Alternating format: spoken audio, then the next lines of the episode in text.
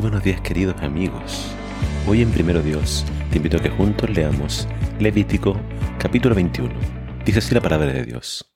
El Señor ordenó a Moisés que le diera a los sacerdotes descendientes de Aarón estas instrucciones. No deben tocar ningún muerto, pues eso los hará impuros. Tan solo se les permite hacerlo en caso de que el muerto sea un pariente cercano, como su madre, su padre, su hijo, su hija, su hermano o su hermana soltera, por la que tenga especial responsabilidad, por cuanto ella no tiene marido. El sacerdote jefe de su pueblo, así que es diferente de cualquier otro hombre del pueblo. Por eso no debe contaminarse con lo que es impuro. Los sacerdotes no se recortarán el pelo ni la punta de la barba, ni serán cortes en la carne. Serán santos delante de su Dios, y no deshonrarán ni profanarán su nombre. De otro modo serán indignos de presentar las ofrendas quemadas delante del Señor su Dios. El sacerdote no se casará con una prostituta, ni con una mujer de otra tribu, ni con una mujer divorciada, porque es un hombre consagrado a Dios. El sacerdote ha sido apartado para ofrecer los sacrificios a su Dios. Es santo, porque yo el Señor que lo santifico, soy santo. La hija de un sacerdote que se haga prostituta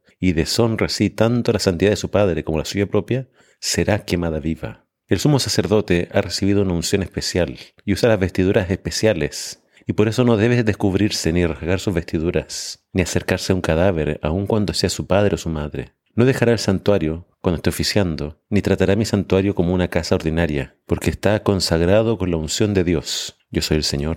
Debe casarse con una virgen. No puede casarse con una viuda, ni con una divorciada, ni con una prostituta. Debe casarse con una virgen de su propia tribu, porque él no puede ser padre de hijos de sangre mixta, mitad sacerdotal y mitad de persona común. Yo soy el Señor que lo santifica. El Señor dio a Moisés que le dijera a Aarón, a través de todas las generaciones, cualquier descendiente tuyo que tenga algún defecto físico, no podrá ofrecer sacrificio delante de Dios. Por ejemplo, si un hombre es ciego o cojo, o tiene fracturada la nariz, o tiene algún dedo de más en las manos o en los pies, o tiene fracturado un pie o una mano, o es jorobado o enano, o tiene un defecto en el ojo, o tiene sarna o tiña, o tiene los testículos dañados, Aun cuando sea descendiente de Aarón, no podrá ofrecer holocaustos al Señor, pues tiene un defecto físico. Sin embargo, comerá de las comidas de los sacerdotes, de los sacrificios ofrecidos a Dios, de las ofrendas santas, y debido a su defecto físico, aún de...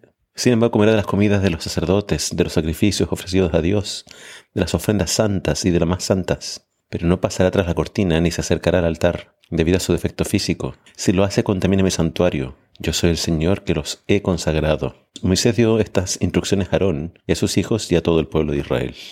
Vemos las indicaciones acerca de eh, los sacerdotes. Ayer veíamos cómo Dios pedía que el pueblo fuera santo. No es diferente con los sacerdotes. Ellos estaban en la presencia de Dios, ellos representaban a Dios. Ellos tenían que entonces tener las más altas normas de santidad. Aún más, incluso el sumo sacerdote tenía que entonces guardar leyes muy estrictas porque él representaba a Dios delante del pueblo acerca de con quién deben casarse, acerca de cómo cortarse el cabello y de no hacerse incisiones en la, carne, en la piel. ¿Por qué el Señor pedía de ellos perfección? ¿Por qué ninguno que tuviera un defecto físico podía servir en el altar? Hay otra razón creo que es subyacente. El sacerdote era un representante del futuro gran sumo sacerdote, Cristo Jesús. Cristo Jesús como cordero debía ser sin mancha alguna, sin defecto. Y como sacerdote también él debía ser perfecto, sin mancha. Por lo tanto, creo que esta petición para los sacerdotes era para darle esta idea al pueblo. Cuando venga el Mesías, Él va a ser sin defecto, Él va a ser un hombre perfecto que nos va a representar delante de Dios. Que el Señor te bendiga.